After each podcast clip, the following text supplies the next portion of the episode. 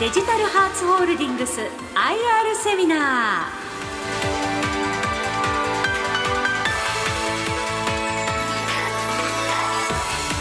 ー。この時間は11月23日に開催したラジオ日経相場の福の神注目企業 IR セミナーからデジタルハーツホールディングス IR セミナーの模様をダイジェストでお送りします。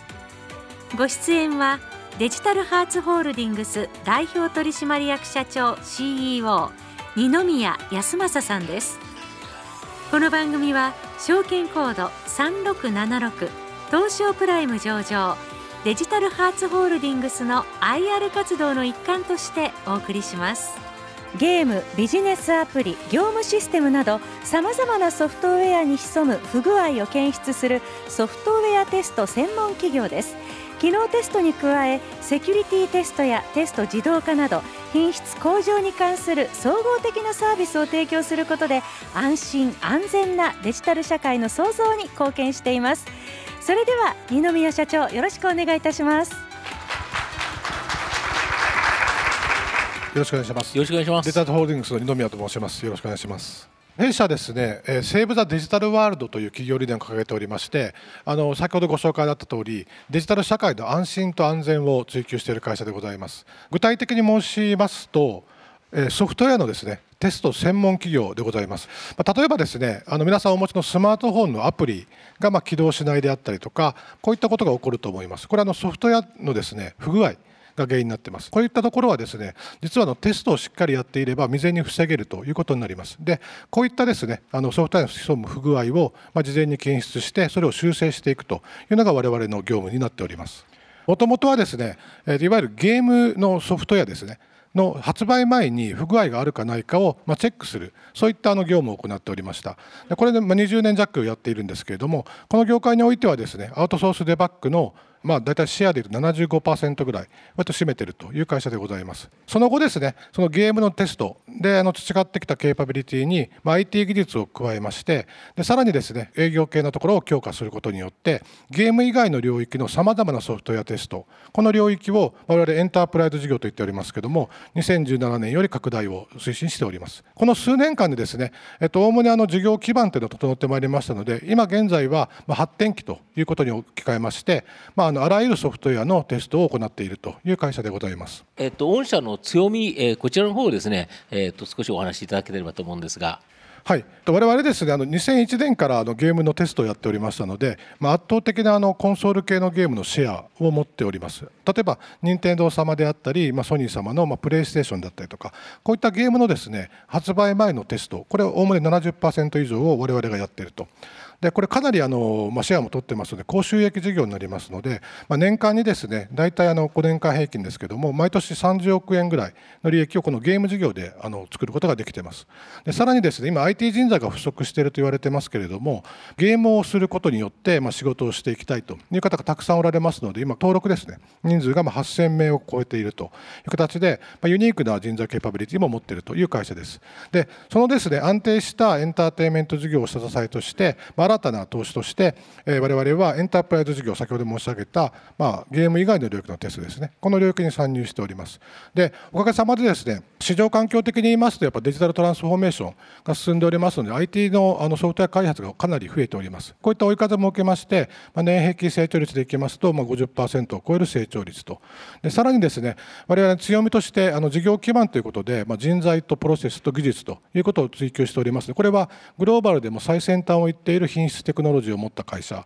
になりつつあるというふうに考えています。でさらにですね我々あの MA チームも蘇生しておりますので、まあ、成長を加速させるための M&A もしっかりと行っているとこういったところが我々の強みなのかなというふうに思っております。これゲームのテストっていうのはゲームがある程度かん当然完成してテストしてで発売日って決まってるからある短期間にガッとチェックしないといけなくてそれが遅れたから発売日遅れるなんて言うと怒られちゃうんでこれすっごい大変な事業ですよね。そうですねかなり大変ですね。で今はですね発売前に集中してテストをやると同時に、今あの配信されるゲームが増えてますね。すね。スマホ型の、はい、はい、あの追加の機能がどんどん増えますので、うん、そういったテストも行ってます、うん、まあ、一部安定はしてきてるんですけども、うん、まあ、以前、従来のところでいくと、かなりフレキシブルな対応を求められるというのが、我々の強みの一個になってます。なるほど、今までだったらパッケージ版はもう出したら、もうそこにバグがあったらどうしようもなくなっちゃうから、あれですけど、まあ、オンライン版は逆に言えば、どんどんどんどん機能が追加されたり、マップが追加されたりされるというと、それを全部チェックしていかなきゃいけないから、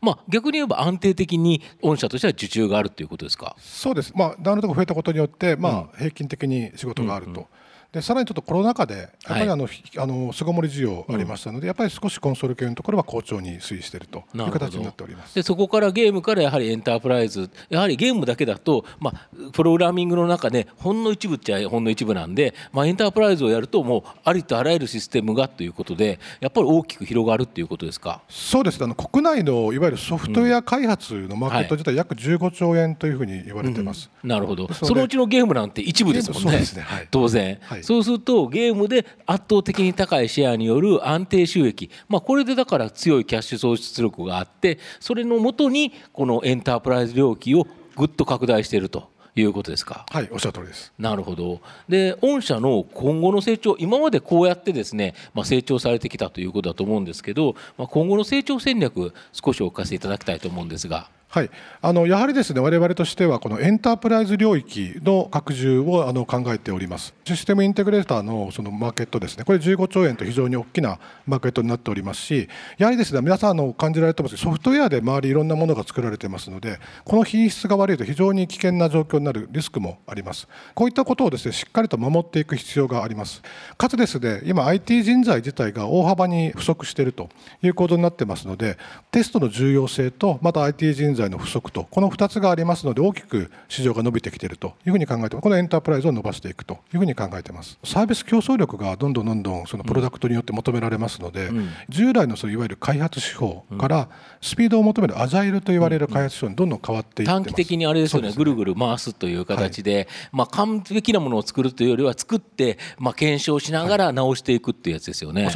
その検証するときにですね、うん、やはりそのスピードが必要になりますので、はい、今までに人をたくさん介して、す、べ、てが終わった後にテストするのではなくて、開発をやってるタイミングで同時にテストをしていく必要があります。これは高度な知見が必要になりますので、我々そこも補完したテストサービスを提供できる会社になっているという形になります。で実はテストってまだあれですよね外部に発注している比率って低いんですよね。そうです全体のまだ3%から5%いかないぐらいなのかなというふうには思っております。ということは95%とか97%は開発している会社が自分でテストしてるんですよね。はい、もしくはテスト不足によってソフトウェアの不具合がリリース後に起こっているっていう状態だと思います。プログラムする人とテストをする人って資質が違いますよね。まあ、不具合がどこに潜んでるかを、まあ、見つけ出すっていうこれすごく知見が必要なんですよ、経験であったりとか。こういうのを保有している会社であり、でさらには我々実は高度なエンジニアはプログラムもできます。なるほどですので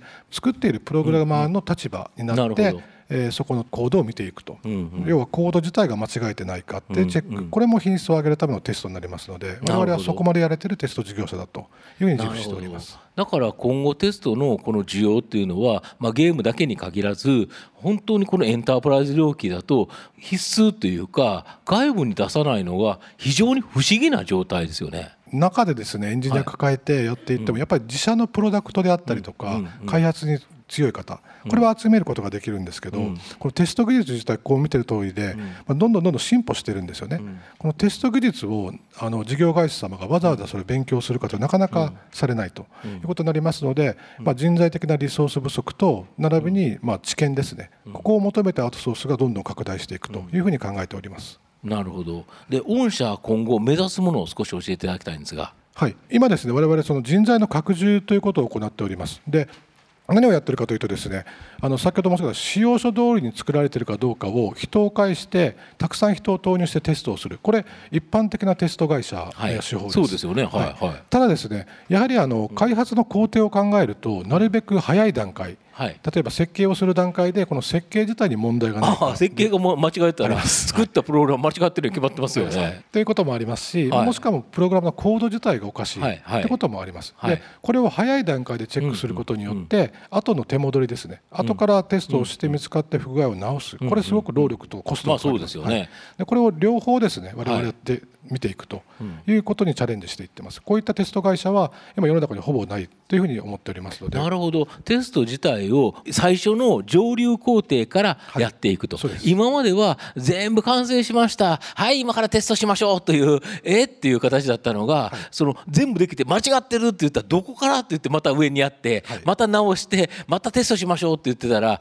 めっちゃ時間かかると。これがもう本当に上流工程のコードあの最初の設計とかコードのところでコードとかだったら機械的にチェックできますよね。早いうちに入ることによってその後の自動化ですね、にもつながっていきますし、やはり今追加機能をどんどん新しく開発して追加していくってことが起こりますから、その都度その都度全てのテストをするのはなかなかできないんですよね。ですよね。はい、ですので、まあ、一定の追加したところだけはマニュアルでテストをし、それ以外の影響の出るところは全て自動化で対応する。こういったサービスの提供の仕方も行っております。そうするとテスト自体のコストというのが大きく落とせるからやはりシステム開発の中で実はテストの時間とか労力ってものすごく大きいんですよね。開発のうち3分の1はほぼテスト工程と言われてますので、まあ、15兆円のうち5兆円ぐらいがまあ国内でいうテスト市場になるというふうに考えてます。なるほど。それを90何パーセントはもう要はシステム会社さんが自分たちでやっちゃってるからそこに人件費もかけて手間もかけてだけどテストするだけっていう形なので知見がそんなにたまらないですよね。おっしゃる通りです。はい。要は他のソフトウェアをテストしてないですもんね。で御社の場合は A 社も B 社も C 社もありとあらゆるものの、えー注文が来ちゃうからそこのテストの知見がものすごく溜まっていくっていうことはやっぱりそこは早くなったり自動化したりっていうやっぱこれ全然違いますよね。おっしゃる通りです。あのもう開発会社様の一番の課題はそこでありますし、うん。まあさらに言うとあの今 DX が進んで、まあ SI 屋さんに開発を投げるのではなくて、自社でそうですね。最近多いですよね。プロダクトを作ると自社でここにはもう全くそのテスト技術のノウハウがありませんので、そういうところでは DX が進めば進むほど、エンジニアは中にいるんだけども、テストはアウトソースするということが起こってくる状態になってます。そうですね。日本の場合は大手システム会社さんが受託するっていうのが過半ですけど例えば GAFAM アップルさんとか Google とかっていうのがどっかのシステム会社に発注したって聞いたことないですもんね。あそこは自分の技術者がいてはい。でプログラマーがいてプログラミングして当然テストも自社でやってるんですかねあれは。GAFA とかアメリカの企業は大体70%以上は自社で開発してますのでやってる。そうでテストすよねも中でやってますね。なるほど。でただあの日本と違ってですね、に日本側はですねそのアメリカの技術を持ち込んでこれてないです。うん。で我々子会社にあのシリコンバレーにあるロジ,、はい。ギアという会社があるんですけど、はい。これはえっとアメリカでも有数の会社のテストの自動化を請け負っている会社なんですね。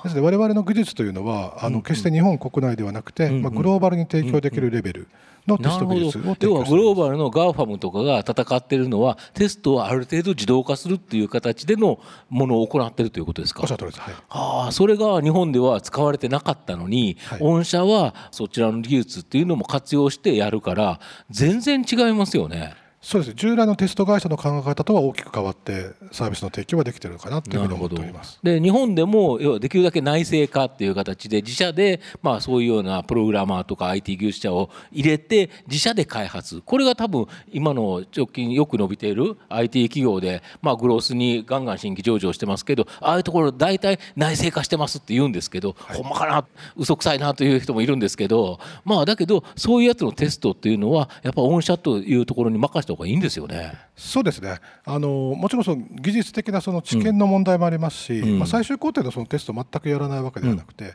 そこは一定のマンパワーがかかるんですよ、うん。うん。先ほど申し上げた8000人いる我々は人材プールを持ってますのでテストの実施のところはそのゲームのデバッグで使っている人材も活用しながら、まあ、フレキシブルに対応していくことができるというのが強みですね。で御社の場合この人材プロセスっていうところ、まあ、ここですよね。はいこれは我々のその提供バリューです我々のそのセーブ・ザ・デジタル・ワールドの取った提供バリューを実現するためのいわゆる基盤だと思ってます。これ3つ掲げてまして、まあ、一番大事なのはこの人材になります。でもう一つがプロセスそしてテクノロジーです、うん。でプロセスはですねまず先に言いますけども先ほど申し上げた通りやっぱりテスト会社とかですね会社によってテストの仕方が違うんですね、はいですので、まあ、どのテスト会社が認めるかによって全然変わってきます、うん。なるほど。ですので我々これ国際規格にのっとってます。ISO29119 って国際規格にのっとったテストプロセスを活用します、でテクノロジーもですねこれは我々当然自動化ツール自社で持ってますけども、はい。当然あのシステムに応じて、まあ、一番合うツールがあるんですね。これをやっぱグローバルで一番優れてい。る一番優秀なツールを使うべきとはい。いう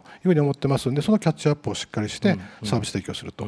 で何よりそれを使いこなしていくエンジニアですね、はいここ重要なんですけれども我々その今まで通りそのマニュアルテストをやっていく人材も取っていきますけども、当然採用の強化もして高度なまあ、技術を持ったエンジニアこの採用も強化していってます、でさらに M&A も通じて拡大もしていってますし、でこの書いてますけども、えー我々研究もしてます、はい。これはですね今世の中にないテスト技法。これもやっぱり我々キャッチアップする必要がありますので、ああまあ世界中ではいろんなテストをしてるから、いろんな技術が世界で進んでいる可能性があるということですか。例えば AI を使ったプロダクトに対するはい。正しいテスト技法ってまだ世界にないんですよ。なるほど。でこれを我々産学連携で研究をして、我々の教育のカリキュラムに入れサービス提供もしていくと、でさらにですねやっぱ人材を持続的に拡大していくためには教育が必要になりますので、そうですね。え我々その子会社のアジェストっていう会社の中にアジェストアカデミーというのを作りまして、はい。はいでここであの育成をどんどんやっていってるという形で持続的に人材拡大を行っております。なるほど。やっぱりそういう優秀な人材をずっと雇い続けるって大変だから一つはやはり自社の中で育ってもらうっていうのが重要ということですか、はい、おっしゃる通りです。なるほど。で御社には御社独自の人材ピラミッドあるそうなんですが、はい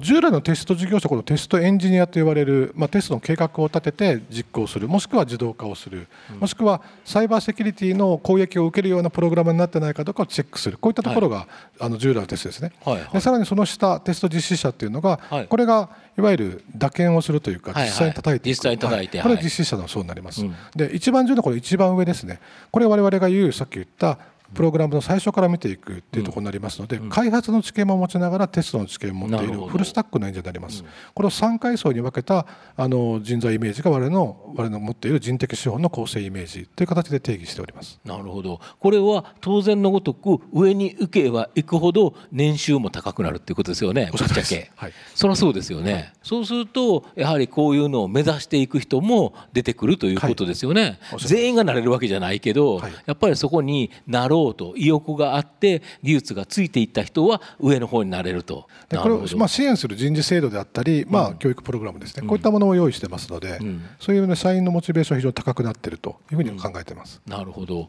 で今エンジニアって非常に取りにくいというふうに思うんですけど御社の場合増強ってどうされてるんですか？はい。あのまあ、3つに分かれてるんですけどもまず即戦力のところやはりこれはあの採用強化してます、なるほど。ではい。弊社あのこの4月にですねあのゲームのイメージを変えていきたい、まあ、はい。IT のテックカンパニーを目指していきたいということで、あのブランディングを分けるために AGEST という子会社を作りました、はい。ここであのこの半年間徹底的にプロモーションやってきまして、まあ、ブランディングをやっていってます、それによる採用の強化っていうのを今あの、まあ、かなりうまくいってきているという状態になっています、であと次が M&A ですね、これはあの我々が持っていない技術の会社であったりとか、まあ、エンジニアを一気に採用するっていう労力を考えると M&A は非常に有効な手段というふうに思ってますので、この M&A でも採用を強化してます、で最後はやっぱりこの教育ですね。このアーティストアカデミーというところで、えー教育を促進して、まあ、上流のエンジニアに育てていくと。いうこの3つで、まあ、人材層は拡充をしております。なるほど。要は、まあ、コツコツ取っていく部分と、まあ、あの非連続的な M&A によるバカッと取ってくるという。ただ M&A だから相手様がいるからあのいつ何に何社取れますとかって言えるわけないですよねこれね。はい、ただですね、あの今後の上半期にあのソーバル様っていう、あのまあ中堅の餌屋の会社なんですけどもね。えそこからですね品質管理の部門はいはいを、はい。えっと事業承継を受けました。なるほどなるほど。でこれ我々アカアカデミーを持っているということで、まあエンジニアのキャリアパスをしっかり作れるんですよね。なるほど。ですしテスト専門会社ですから、ん。やはり開発会社の方々はコアな事業っていうのは開発。開発に、はい。逆に言うと開発会社に部分的にテスト部門を持ってたのが、それを切り分けて御社グループにっていうのは結構あるっていうことですかね。今後、はい、あの我々のテクノロジーが進めば進むほどキャリアパス描きやすくなりますのでそういった、まあ、金銭面だけではない M&A っていうのは、あの今後十分あり得るというふうに思っております。ああなるほどでここの育成というところなんですけど、もう少しちょっと詳しくご説明いただいてよろしいですか？はい、あのアジェストアカデミーではですねあのソフトテストの世界的な権威のカリキュラムを活用しております。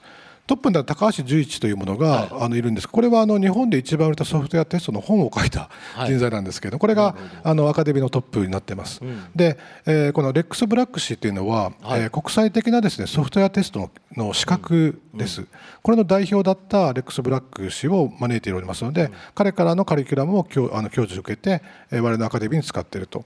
でさらにですねこのスチュワード・リード博士っていうのは先ほど申し上げた ISO29119 って言われる国際規格、はい、これのワーキンググループの議長です。で彼からプロセスのところと ISTQB に沿った、えー、プログラムですね。こういったものを取り入れてますのであのどこよりもグローバルの標準に一番近しいレベルでの教育をするという形になっています、まあ、教育に関して言うと今おそらくテスト会社の中では一番優秀なのじゃないかなというふうには思っております。なるほど。これだけの人材が逆に言うと教えてくれるっていうか、まあ、その伝えてくれるからこそ御社のその技術者は育つということですか？はい。であと M&A 先ほどおっしゃられたんですけど具体的に例えばどういうような企業今までされたという形になるんですか、はいまずですねやはりあのエンジニアの確保という意味におきましてはこの A ネットであったりソーバル様からの事業承継ということを行っています。さらにあの M&A だけではなくてですねあの、はい、幅広いエンジニア層が必要ですので、フリーランスの、まあえっと、供給をしている、まあ、人材供給会社ですね、はい、を、えっと、買収しております。このアイデンティティというところには、まあ、7000名を超えるフリーランスが登録しておりますので、はい、まあ、我々の人材が足りないときにはフリーランスの活用も行っていると。はい、でさらにですねあの技術力これ我々あの、まあ、いわゆる ERP と言われる業務システムですね。この辺りの知見が弱かったので、えーとまあ、SAP をやってる会社であったりとか、うん、まあ、オラクルをやってる会社、まあ、CRM になりますけどセールスフォースをやってる会社こういった会社を名をしまして我々の知見を溜め込んでいっているという形になります。が、まあ、あの人材面と技術面両方の M&A 戦略を行っております。これをもし SAP であったりセールスフォースであったりこのノウハウを御社自体がやろうとしたらやっぱりある程度の時間はかかっちゃうということですか？これなかなかあの SAP の人材確保もなかなか難しくなってますのでかなり時間かかったと思いますね。うんうん、で当然 M&A ということでいうと別にタダでもらえるもんじゃないんで、まあ、何らかの対価を支払ってという形だと思うんですけどそこの資金っていうのはどういうふうに調達されてるんですか？そうです。あの冒頭お話しさせてもらったあのエンターテインメント事業、うん、これはあの非常に安定しております。なるほど。ですので、まあ、年大体30億くらいのキャッシュを創出するという形になりますので、まあ、プラス今エクイティファイナンスやっておりますけども、はい、あのまあ、十分、まあ、フリーキャッシュフローの中で、うん、えー、と M&A も十分できていくっていう構造にはなっていると思います、なるほど。でここから今後ですね、えー、中期の売上高計画を教えていただきたいんですが、はい、あの今開示させていただいているのが来期24年3月期ですね。であの500億のターゲットで動いております。で当然あの国内のゲームデバッグ中心に、ま、安定的な成長は行えると思ってるんですけどもやはりこのエンタープライズ領域ですね。ここの、まあ、年年益成長率を40%以上掲げて、まあ、一部 M&A も必要になってくると思いますが、まあ、500億のところを達成していきたいなというふうに考えております。なるほど。これで見るとやはりこの70億円であるですねエンタープライズ領域これが大きく広がっている。M&A は正直まあやっぱり相手先もあるということでもっとできるかもしれないしちょっと未達になるかもしれない。これ当然ぶれると思うんですけどやはりこの70億円の部分っていうのはかなり社長としては自信があるっていう感じですか？そうです。ねあのもう基盤は構築できてきてますので、うんうん、あとはあのクライアント様とどうコミュニケーションして、うん、まあ、しっかり売り上げを取っていくのかというタイミングまで来てますからここはまあ市場環境も良くなってますので、あの IT 業界はですねですので、はい、十分達成できるかなというふうに思っておりますそれ以外のこの目標値教えていただきたいんですが。はい、開示させていただいたのはロイックで15%以上ということと、まあ、M&A は、まあまあ、3件まあ、これは達成してるんですけど、まあ、3件ということを掲げてました。で国内法人格数が1500社から2000社に増やしていくと。あとあと人材のプールが必要になりますので、はい、この我々 IT 人材をクオリティストと言ってますけども、うん、これを2万人にしていくと、うん、あとまあ SDGs 的な発想でいきますと女性管理職比率を上げていくということを掲げています、一方大事なのはですねやっぱりあのエンタープライズの利益率が大事だと思っておりますので、この上半期かなり積極的に、あのまあ、成長投資を行いました、うん、ですのでまあ少し営業利益率が、まあ、前期と比べてエンタープライズは下がっているように見えるんですけども、まあ、十分ここは伸ばしていけるというふうに思ってますので、まあ、この下半期で営業利益率をエンタープライズで7%ぐらいにし、まあ、近い将来でエンタープライズ事業でも10%の営業利益率を出していくということがあの当面の目標になっております。今第2四半期が終わって決算発表されたところまた通期のですね予想こちらいただきたいんですが。はい。上半期はですね、えー、と175億の売上ということで、まあ、前期比で言いますと130%のあの実績になっております。で先ほど申し上げた通りこの営業利益がですね、まあ、前期比と比較するとあまり伸びてないような状況になっていますが、うん、これあのエンターテインメントは好調で先ほど申したエンタープライズに、まあ、反感のところで、まあ、積極的な成長投資を行いました。上期はですね、うん、ですのでここが利益としては下がっているように見えているという形になります。通期でいきますとこの下半期に関しては先ほど申し上げた通り、まあ、営業利益率を7%程度までは戻していきたいというふうに思っておりますので、まあ、基礎に掲げている売上で355億で営業利益で32億9000万というところはまあしっかり達成していきたいなというふうに考えております。なるほどもう半分終わって11月の今半ば第3四半期も半分終わったところいけそうですか？上半期も売上は進捗率でいくと49%ぐらい来ています、うん、で、うん、と営業利益もですねこれもあの社内目標社内予算に関してはクリアしておりますのでもともと上半期中心に先行投資をやるというふうに決めておりましたのでそこはあの計画として今ずれてないというふうに考えております、うん、まあそうですよね。やはり人を雇って手前の方で雇って後ろの方で頑張っていただいた方が後ろで取っちゃったらあの頑張る時間短いですもんね。今回アジェストという子会社で、はいはい、まあ、エンターテインメント事業とエンタープライズ事業を分離しましたので、まあ、それに関わって管理コストも含めて、次の成長に向かった投資っていうのは、まあ、多岐にわたってしまったっていうのは言ってありますけれども、はい、おっしゃる通りも下期よりも上期にしっかり投資して下期で伸ばすということを考えておりました。こういうような業績を出されてる中で当然今、えーと、来てこられるのが個人投資家の方だ御社の株を買ったら何を還元してくれるのっていうのがなんか注目ポイントだと思うんですが。はい我々社内的にですね、うん、あの株主還元基本方針としては配当成功で20%加減と定めております。でしたがって我々あの利益面も成長しておりますので今期に関して言いますと大幅増配をしておりまして、えー、年間でいうと21円の配当を、えっと、準備させていただいております、なるほど。とすると22年から23年3月期で6円の増配っていう形なので、まあ、大幅増配っていう感じですよね。はい、当然あの、我々まだまだ成長していきたいと思っていますので、一定のその成長投資に対する内部留保っていうのは確保していきますけれども、当然株主様の還元はしっかりとやっていきたいと思っておりますので、まあ、このルールを遵守しながら、まあ、しっかりと配当出していきたいというふうに思っております。なるほどで今までもまあ大きく成長されてきたわけなんですけど今後もですね当然その持続的にやっぱりこうずっと上がっていただくっていうのが株主が皆さん望んでることかなというふうに思うんですけどそのあたり少しご説明いただいてよろしいでしょうか。はいあの当然ですねあの一気に加速するためには M&A っていう手法も取り入れていきますけどもやはり持続的に成長するためには人材の育成が一番のキーになってってまいります。でこの基盤をですねしっかりこの上半期に作れたということが非常に大きかったなというふうに思っておりますので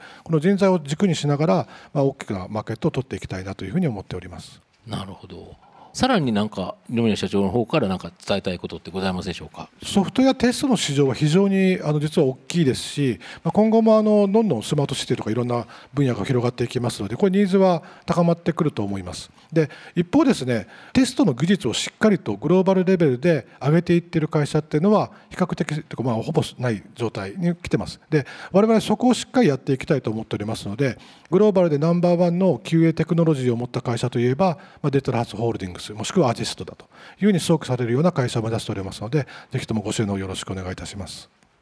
今日はデジタルハーツホールディングスのことがよくわかりました。デジタルハーツホールディングス IR セミナー。ご出演は証券コード3676東証プライム上場。デジタルハーツホールディングス代表取締役社長 CEO 二宮康政さんでした。皆様盛大な拍手をお願いいたします。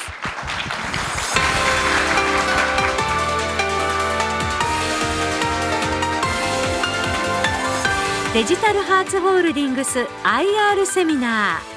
ーこの番組は証券コード3676東証プライム上場デジタルハーツホールディングスの IR 活動の一環としてお送りしました。